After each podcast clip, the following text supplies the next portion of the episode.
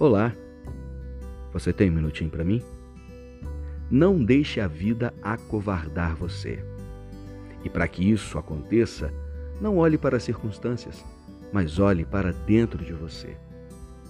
A palavra do Senhor nos traz uma afirmação que nos encoraja a enfrentar todos os problemas, independente da força e do tamanho que ele tenha pois a palavra do Senhor nos diz que Deus não nos deu espírito de covardia, mas de poder.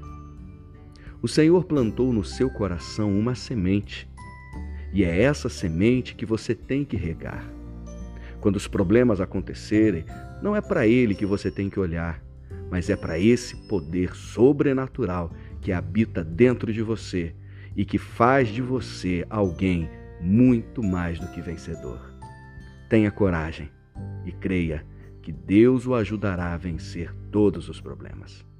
Obrigado por me ouvir e que Deus abençoe muito o seu dia.